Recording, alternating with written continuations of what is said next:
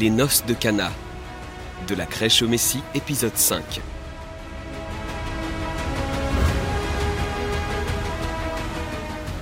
La ville moderne de Cana est située à proximité de Nazareth, à environ 5 miles, soit 8 km de distance.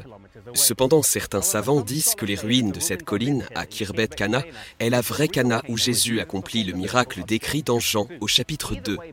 Dans tous les cas, les deux lieux sont relativement proches, et il est probable que Jésus, ayant grandi à Nazareth, ait pu connaître certains des habitants de Cana.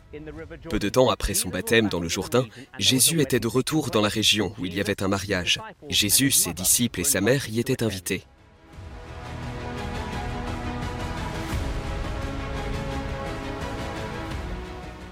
Les mariages sont généralement méticuleusement planifiés, mais même le mariage le mieux planifié peut parfois avoir des difficultés. Un parent arrive en retard, quelqu'un oublie sa tenue, un musicien ne peut pas venir ou le prédicateur est malade. Eh bien, ce mariage n'avait rien de différent. La Bible dit qu'il n'avait plus de vin. Nous croyons que ce n'était pas du vin fermenté alcoolisé, mais plutôt du vin non fermenté ou du jus de raisin. Il fut interdit à Jean le Baptiste de boire du vin ou des liqueurs fortes à sa naissance.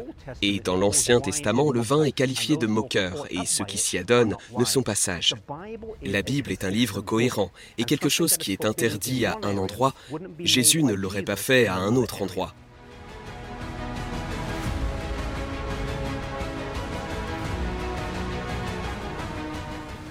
Dans Jean 2, verset 6, la Bible dit qu'il y avait six pots d'eau en pierre, contenant chacun 20 à 30 gallons, soit 90 à 136 litres.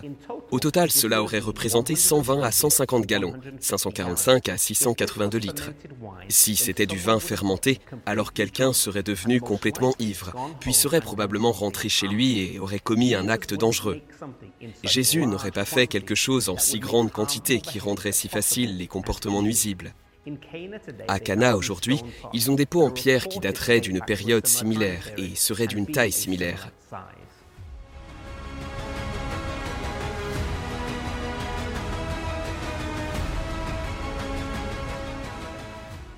Il leur dit ensuite d'en prendre dans le pot. Et quand ils en sortirent la coupe, ce n'était plus de l'eau, mais c'était plutôt un délicieux et pur jus de raisin. Ils en donnèrent au maître de maison, et il dit que normalement on commence par le bon et ensuite le moins bon, mais que c'était là presque la fin de la fête, et qu'ils avaient gardé le meilleur pour la fin. Le mariage fut sauvé, et la réputation de la famille put être préservée. Jésus fit preuve de miséricorde envers cette famille, et son cœur fut touché par leurs problèmes, relativement petits, à un moment où ils en avaient besoin.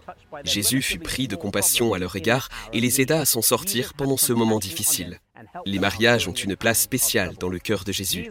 Son ministère commence par un mariage. La Bible dans l'Apocalypse se termine par un mariage.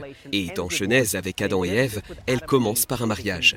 Les miracles de Jésus ne consistaient pas tous à ressusciter quelqu'un d'entre les morts ou de les guérir d'une maladie. Ce n'était pas toujours pour nourrir 5000 personnes ou calmer les mers. Ici, dans ce cas, on pourrait dire que cela a relativement peu d'incidence sur le plan du salut.